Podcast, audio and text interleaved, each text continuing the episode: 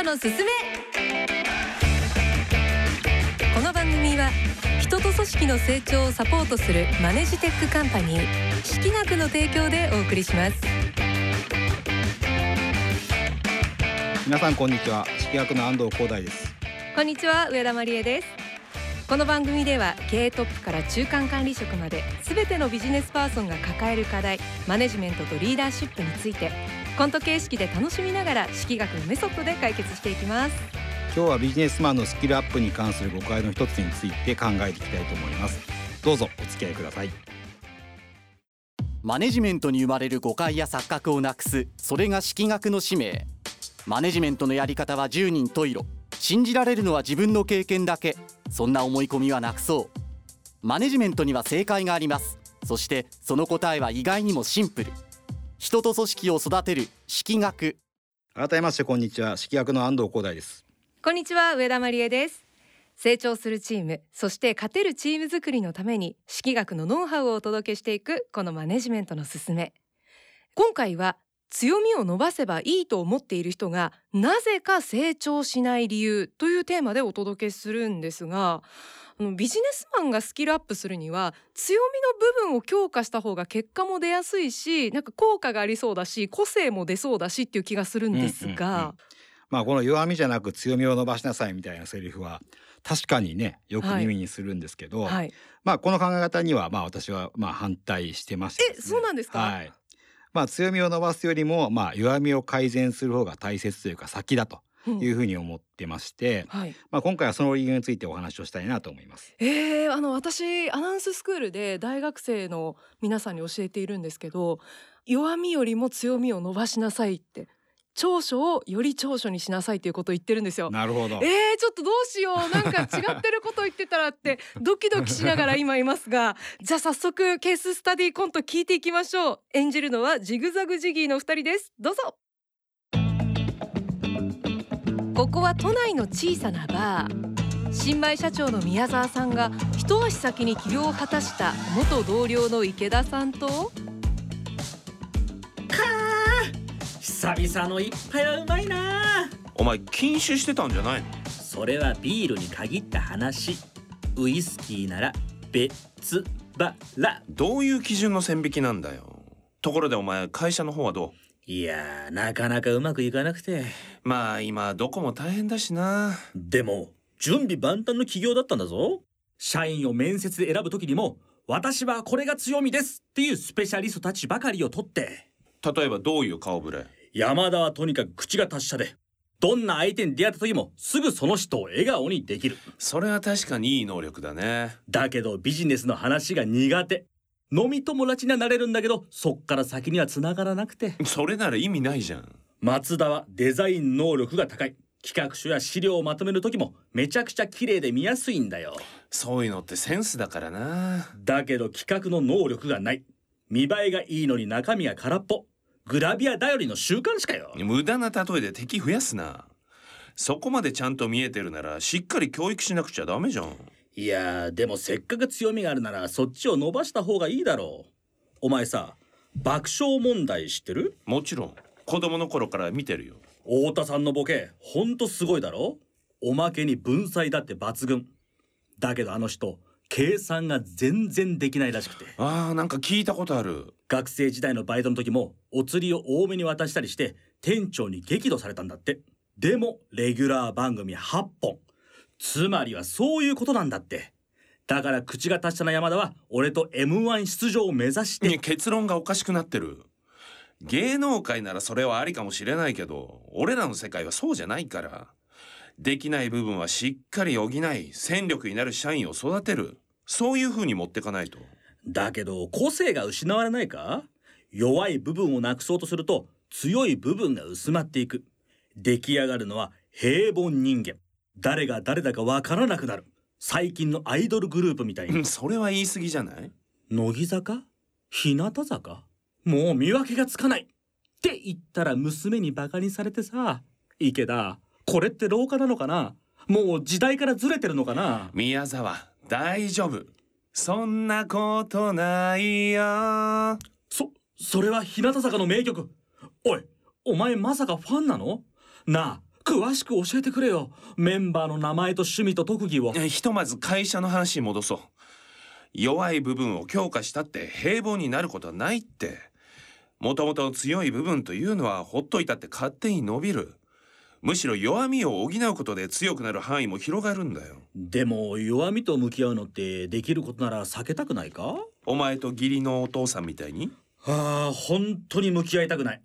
なんせ今年のお盆の時もさって余計なこと言わすな。弱みとちゃんと向き合わないと社員は成長できないんだよ。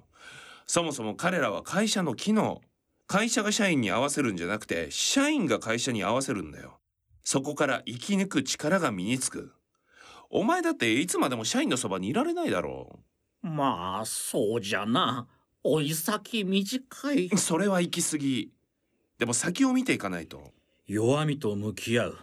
だったら俺はよしアイドルをちゃんと覚えよう。ということで日向坂クイズさあ早速問題カモン。それは本当に娘とやって。コントの中で、はい。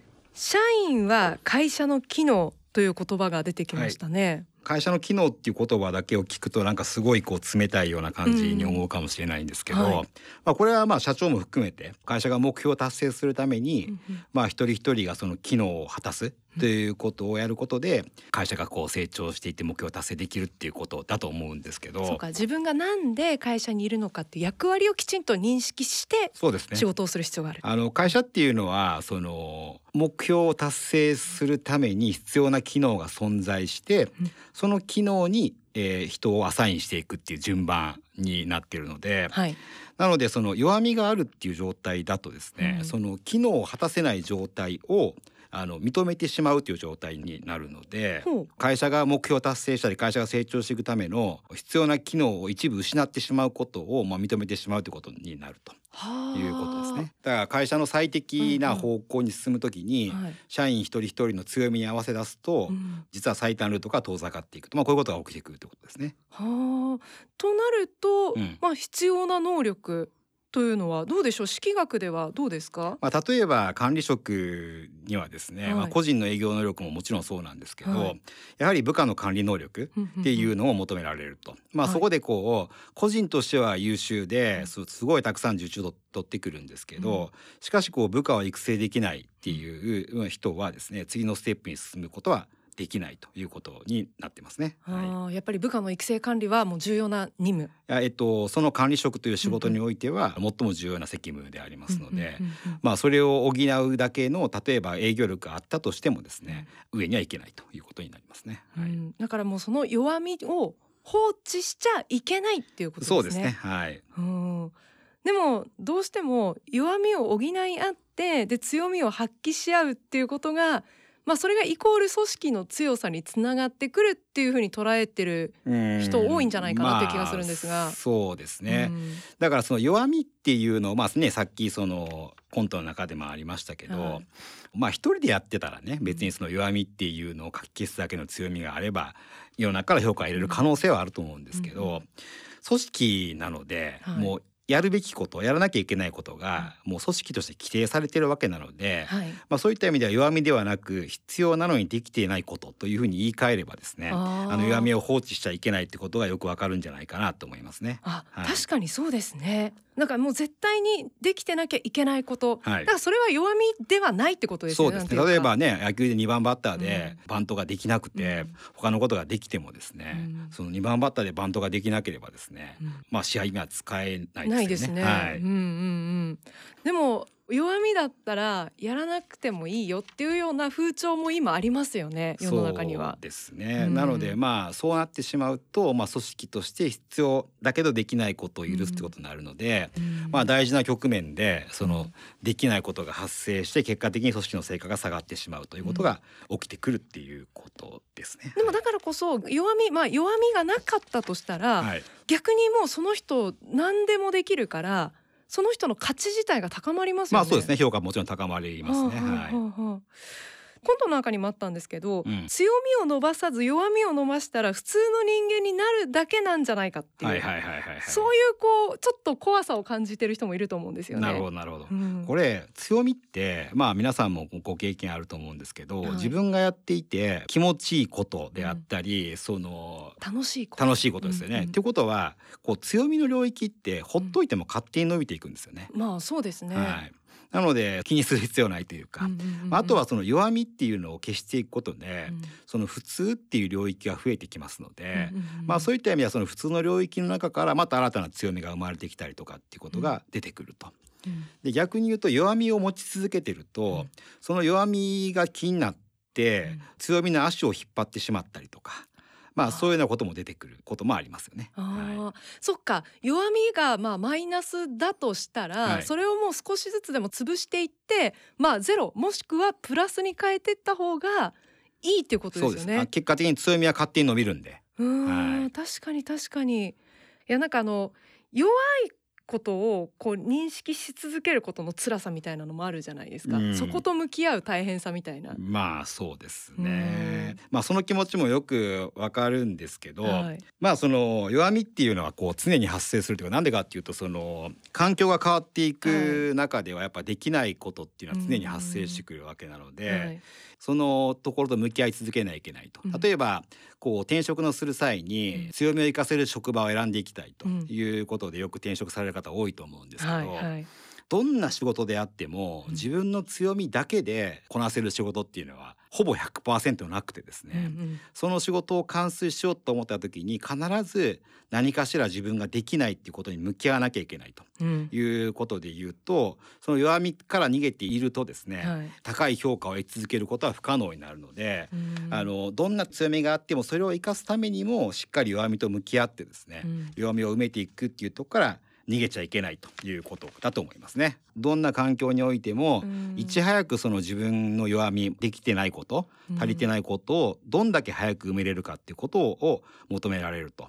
でそれを即座にできる力こそが、まあ、どんな環境でも生き抜いていける力だということになるんだと思いますね。うんはい、強みを生かして転職してじゃあキャリアアップっていう考え方一般的だと思うんですよ。はいですけどそれは弱みと向き合う姿勢がないとかなり危ない行危ない為ですよねと思います。。あももちろん強みを生かす転職は否定しませんが、うんあの新たな職場において必ず弱みは発生するということなので、まあそこをしっかり埋めなきゃいけないということだと思います。うんはい。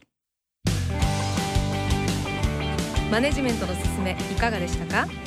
この番組では組織運営に悩みを持っている方のお悩みや失敗談疑問などをお待ちしていますラジオ日経のホームページからマネジメントのすすめのサイトにアクセスしてメッセージをお寄せください。えこちらの番組サイトでは過去の放送を聞くこともできます。ぜひご覧ください。それから指揮役のメディア指揮役総研もぜひご覧ください。えそして来週はプロのバスケチームを会社のようにマネジメントしたら見違えるほど強くなったというテーマでお届けします安藤社長これはあれですね。福島ファイヤーボンズのことですね。そうですね。ああもう楽しみです。ではまた来週この時間にお会いしましょう。マネジメントのすすめお相手は？指揮役の安藤光大と。上田真理恵でした。マネジメントのすすめ。この番組は人と組織の成長をサポートするマネジテックカンパニー識学の提供でお送りしました。